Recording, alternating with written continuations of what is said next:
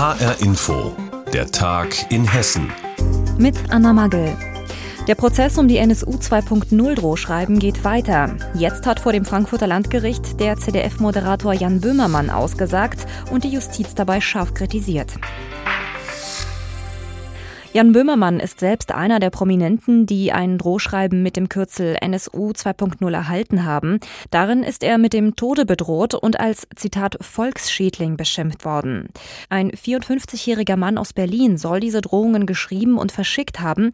Zu den Adressaten gehören neben Böhmermann auch zum Beispiel viele bekannte Politiker und Journalisten. HR-Gerichtsreporterin Heike Berufka beobachtet für uns diesen Prozess und wir haben sie vor dieser Sendung gefragt, wie denn Böhmermanns Aussage und sein ganzer Auftritt vor Gericht auf sie gewirkt hat. Ich würde sagen, Jan Böhmermann hat die Show heute übernommen in diesem Gerichtssaal und hat den Gerichtssaal ein bisschen schon auch zur Showbühne, aber auch zum Aufklärungsraum gemacht. Also er hat relativ schnell die Leitung übernommen. Das hing damit zusammen, dass bei dieser maroden Justiz mal wieder die Mikrofone nicht richtig funktioniert haben. Das heißt, die Vorsitzende Richterin war nur mit Ohrenschmerzen zu hören, weil ein derartiger Hall im Gerichtssaal war. Also ist Jan Böhmermann hergegangen hat gesagt, kein Problem, er fange mal an zu reden und dann hat er uns ein bisschen mitgenommen, mitgenommen in die Recherche seiner Redaktion zu allem, was so mit rechten Chats zu tun hat. Außerdem haben wir gefragt, wie hat sich Böhmermann denn genau geäußert? Jan Böhmermann hat die Justiz und hat vor allen Dingen die Polizei kritisiert. Und zwar deshalb, weil er sagt, die haben nicht richtig hingeschaut, die haben sich überhaupt nicht für die Strukturen im Hintergrund interessiert. Und das sei doch das eigentlich Wichtige. Und dann hat er uns mitgenommen in die Rechercheergebnisse seiner Redaktion aus dem Jahre 2018, nämlich die haben recherchiert ähm, eine rechte Chatgruppe, die bis zum Jahr 2019 gemeinsam Daten von Prominenten, von Politikern, von Menschen, die sie halt nicht mögen, ausgeforscht haben, diese Daten gesammelt haben und diese Daten dann auch ausgetauscht haben. Das könnte eine Erklärung dafür sein, dass so viele eigentlich geschützte oder zumindest private Daten derjenigen, die diese Drohschreiben, äh, die mit NSU 2.0 unterschrieben waren, bekommen haben. Und er hat das relativ gut erklärt, wie sie das machen. Und vor allen Dingen hat er auch gesagt, was natürlich jetzt wieder passiert, nämlich diese unglaubliche Öffentlichkeit, die einhergeht mit dieser Drohschreibenserie. Damit sei eigentlich gelungen, was solchen Schreiber, was so Schreiber beabsichtigen, nämlich Öffentlichkeit. Auch Böhmermanns CDF-Kollegin Maybrit Illner war als Zeugin geladen. Deshalb wollten wir wissen, konnte sie denn etwas zur Aufklärung in diesem Fall beitragen? Es geht ja vor allen Dingen darum, was macht das eigentlich mit den Menschen, dass sie solche Drohschreiben bekommen? Denn wenn wir mal aus der juristischen Sicht darauf gucken, sind das ja relativ kleine Vorwürfe. Bedrohung, Beleidigung ist ja was anderes als Körperverletzung und so. Und da ist die Frage sehr wichtig. Was passiert da eigentlich mit den Menschen, die solche Schreiben bekommen? Das hat Maybrit Illner in der Tat sichtbar gemacht, indem sie schon gesagt hat, ich bin das gewöhnt. Das gehört dazu, das sagen hier ja alle, vor allen Dingen prominenten Zeugen. Aber das hatte schon eine andere Dimensionen und sie hat beschrieben, wie das war, als sie im Urlaub die Nachricht vom ZDF bekommen hat und dann auch von der Polizei, dass es eben jetzt auch Drohschreiben gegen sie gibt, die zum Beispiel mit dem Satz enden, am Ende der Sendung würden alle getötet werden. Prominente Zeugen haben jetzt ausgesagt beim Prozess um die NSU 2.0 Drohschreiben. Infos dazu hatte HR-Gerichtsreporterin Heike Borufka. Welche Regeln gelten künftig bei uns in Hessen zum Schutz vor Covid-19? Darüber hat jetzt das hessische Corona-Kabinett beraten. Hintergrund, das Bundesinfektionsschutzgesetz ist abgelaufen und damit sind jetzt nur noch sogenannte Basisschutzmaßnahmen möglich. Wie die genau aussehen und worauf sich Hessens Politiker genau geeinigt haben, darüber haben meine Kollegen Ricardo Mastrocola und Sandra Müller vor dieser Sendung gesprochen. Sandra, die Infektionszahlen in Hessen sind weiter extrem hoch. Trotzdem wird es vorerst keine schärferen Maßnahmen Maßnahmen geben. Warum nicht? Also zum einen gab es heute Morgen schon ein Pressegespräch mit Gesundheitsminister Klose und dem Marburger Virologen Professor Becker. Dort wurde gesagt, dass die Infektionszahlen gerade nicht so beunruhigend sind, weil man einfach merkt, dass durch Omikron und durch, die Schutz, durch den Schutz der Impfung weniger Menschen schwer erkranken. Das heißt, die hohen Infektionszahlen bedeuten nicht automatisch eine Überlastung der Krankenhäuser. Zum anderen ist es aber laut Landesregierung auch so, dass genau deswegen rechtlich gesehen aktuell keine weitergehenden Beschlüsse Eingriffe möglich sind, weil das Bundesinfektionsschutzgesetz das gar nicht hergibt. Klose hat das sozusagen so formuliert, der Bund hat den Feuerlöscher den Ländern zwar zugeworfen, hat ihn aber vorher kaputt gemacht. Wenn wir in diesem Bild bleiben, warum ist der Feuerlöscher denn überhaupt kaputt? Also was muss passieren, damit in Hessen schärfere Maßnahmen beschlossen werden können? Also im Bundesinfektionsschutzgesetz stehen zwei Voraussetzungen. Erstens, wenn sich eine besonders gefährliche Virusvariante ausbreitet und zweitens, wenn durch besonders viele Infektionen das Gesundheitssystem zu überlasten droht. Dann können in diesen sogenannten Hotspots schärfere Maßnahmen gelten, also zum Beispiel 3G-Regeln oder Maskenpflicht in den Innenräumen. Das muss aber der Landtag beschließen und die Kritik vom hessischen Gesundheitsminister, die lautet, dass es zum Beispiel keine fixen Kriterien gibt, also keine Grenzwerte, an denen man das festmacht. Wann ist das System überlastet? Wann ist eine Virusvariante besonders tödlich? Die Landesregierung sagt, das sei alles viel zu vage formuliert im Gesetz, um da rechtssicher etwas zu beschließen. Andere Bundesländer beschließen aber Hotspots. Mecklenburg-Vorpommern zum Beispiel hat das ganze Bundesland zum Hotspot erklärt. Warum macht das auch nicht einfach unser Land? Ja, zum einen sind die Infektionszahlen in Mecklenburg-Vorpommern viel höher als zum Beispiel hier in Hessen. Die Sieben-Tage-Inzidenz liegt dort bei über 2000, in Hessen bei etwa 1500. Nichtsdestotrotz ist der Beschluss in MacPom nicht unumstritten, weil die Hotspots eigentlich ein lokales Infektionsgeschehen eingrenzen sollen, also eine Kommune oder ein Landkreis, aber nicht ein ganzes Bundesland. Und hier sagen Klose und Bouffier eben, dass das Bundesgesetz nicht klar definiert, wie groß so ein Hotspot eigentlich sein kann. Im Gesetz ist von einer Gebietskörperschaft die Rede.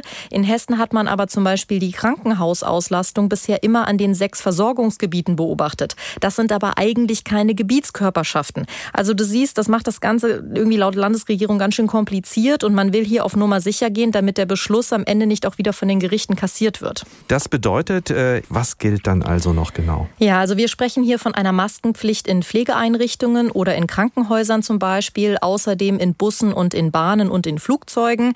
Und dann gibt es darüber hinaus noch Tests Testpflichten in Krankenhäusern, in Pflegeheimen und auch in Schulen. Ziel dieser Basismaßnahmen ist es ja, die nach wie vor besonders vulnerablen Gruppen zu schützen, also vor allem ältere Menschen und auch kranke Menschen.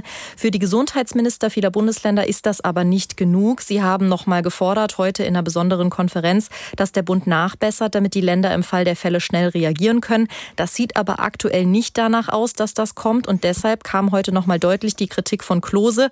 Er hat gesagt, so wie das Gesetz aktuell formuliert ist, nimmt die Bundesregierung in Kauf, dass eine Durchseuchung stattfindet, was im Zweifel, Zweifel natürlich auch mehr Tote bedeuten könnte. Soweit Sandra Müller aus dem HR-Landtagsstudio über die neuen Corona-Beschlüsse.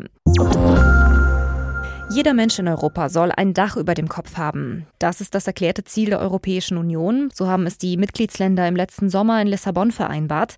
Obdachlose soll es also gar nicht mehr geben, und zwar schon 2030 nicht mehr. Bis dahin ist aber nicht mehr viel Zeit. Und jetzt treffen sich Bürgermeister und Fachleute in Madrid zu einer Konferenz, um Erfahrungen auszutauschen und um Ideen zu entwickeln. Sie könnten aber eigentlich auch nach Wiesbaden kommen und sich dort Inspiration suchen, denn in Wiesbaden gibt es ein Containerdorf, das den Übergang schafft, weg von der Straße wieder hin zu einem Leben zwischen Wänden. HR Wiesbaden-Reporterin Andrea Bonhagen mit den Details. Die Container stehen dicht an dicht an einer gepflasterten Auffahrt, blau-weiß, orange, leuchtend gelb. Hier hat jeder zwischen Metallwänden das eigene Reich, mit Plakaten an den Wänden, Bett, Stuhl, Tisch, Schrank und Kochecke. 16 Männer und Frauen leben hier, meist ehemalige Obdachlose. Im Containerdorf des Diakonischen Werks gibt es eine Art Nachbarschaft wie auf dem Dorf, sagt Sozialarbeiter Richard Hauptmeier. Wir haben eine Gartenlaube, die als Gemeinschaftsruheort äh, zur Verfügung steht mit ein paar Sofas drin und eben einer Kaffeemaschine. Da gibt es immer Grüppchen, die sich da von morgens bis abends treffen, unterhalten und Käffchen trinken. Klar gibt es auch mal Streit und die Lösung ist nicht für jeden gut. Hauptmeier erzählt von einem Mann. Er ist in so einer Situation, wo er sich scheinbar aufgegeben hat ne? und wo wir das Angebot machen, machen. Und er hat gesagt, er möchte das nicht. Er möchte nicht in diesen Container und das müssen wir dann respektieren. Für andere ist es dagegen genau das Richtige. Manche Einzelgänger wollen nach jahrelanger Kälte und vielleicht einem Leben mit Alkohol zurück in eine Gemeinschaft. Schritt für Schritt. Er hatte lange im Wald gelebt und ein Zelt bei uns auf diesem geschützten Gelände war für den die richtige Stufe auf dem Weg zurück in Wände. Die Container werden zum Zuhause. Die Menschen bekommen Sozialhilfe, gehen davon einkaufen. Manche bleiben Jahre, andere starten wieder ein normales Leben. Der Leiter der Wiesbadener Diakonie, Agim Kaptelli, sagt aber, man darf das Leben in dem Containerdorf nicht romantisch sehen. Bei uns geht es um die Bekämpfung von Armut und sozialen Notlagen. Wir haben Menschen vor uns, die auch Schwierigkeiten haben, in Interaktion zu treten, in Beziehung zu treten, Verantwortung zu übernehmen und so weiter. Betreuung ist wichtig. Hauptmeier sagt mit Blick auf seine Bewohner. Das Stichwort Schicksalsschlag kann man wohl überall finden. Natürlich sind auch Missbrauchsfälle und so weiter alles dabei. Manchmal steht Alkoholkonsum oder eben auch die Folgen dessen im Vordergrund, manchmal eine psychische Erkrankung. Auf der Warteliste stehen 20 Menschen. Sie müssen ausharren, bis etwas frei wird. Ein zweites Containerdorf in Wiesbaden würde helfen. Man sucht schon gemeinsam mit der Stadt. Andrea Bonhagen über das Containerdorf Wiesbaden-Freudenberg, ein hessisches Projekt gegen Obdachlosigkeit. Er gehört schon seit langem zur Eintracht-Familie und wird es vorerst auch bleiben. Der Frankfurter Eintracht bleibt Axel Hellmann als Vorstandssprecher erhalten. Er hat seinen Vertrag bis 2027 verlängert. Somit wird Hellmann also die Zukunft der Eintracht entscheidend mitgestalten. Matthias Merget aus der HR Sportredaktion mit den Details. Es ist ein Vertrauensbeweis, dass die Eintracht Hellmanns Vertrag, der 2023 ausgelaufen wäre, gleich um vier weitere Jahre verlängert hat.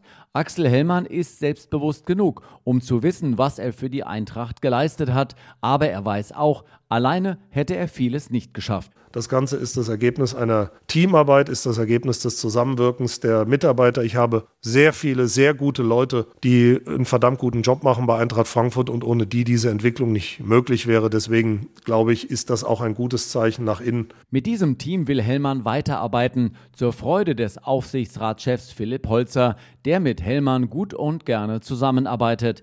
Die Entscheidung des Aufsichtsrates, mit Hellmann zu verlängern, war einstimmig ihr mich und das zu Recht zu Holzer. Der langlaufende Charakter unserer Verbindung ist aber auch eine absolute Überzeugung des Aufsichtsrats, dass Axel weiterhin mit hoher Dynamik und dem ihm so typischen Optimismus die vielen Herausforderungen für unsere Eintracht mit seiner gewohnten Analytik und seiner Innovationskraft angehen wird. Diesen Ehrgeiz, mehr zu erreichen als andere Teams in der Bundesliga, die vielleicht größere finanzielle Mittel haben, das ist es, was Hellmann anspornt. Dass uns das die Perspektive gibt, Eintracht Frankfurt unter den Top Ten Clubs zu verankern und dass uns das die Perspektive geben muss, immer den Versuch zu haben, mit nicht nur dem Fernrohr, sondern zumindest mit der Brille und greifbar auch mal in die, ins europäische Geschäft zu kommen, ist sicherlich ganz klar etwas, was wir in den letzten Jahren uns vorgenommen haben und Ansprüche, von denen wir auch nicht abrücken sollen. Solide Wirtschaften und mit innovativen Ideen überraschen, das ist das Ziel von Hellmann. Der nächste große Baustein aus seiner Sicht ist der Ausbau des Stadions, der noch in diesem Jahr beginnen soll. Der Stadionausbau, den wir auf der Digitalseite sehr weit geführt haben, wird jetzt die Gegentribüne erreichen. Dort wollen wir ja weitere VIP-Räumlichkeiten bzw. Fanräumlichkeiten unterbringen.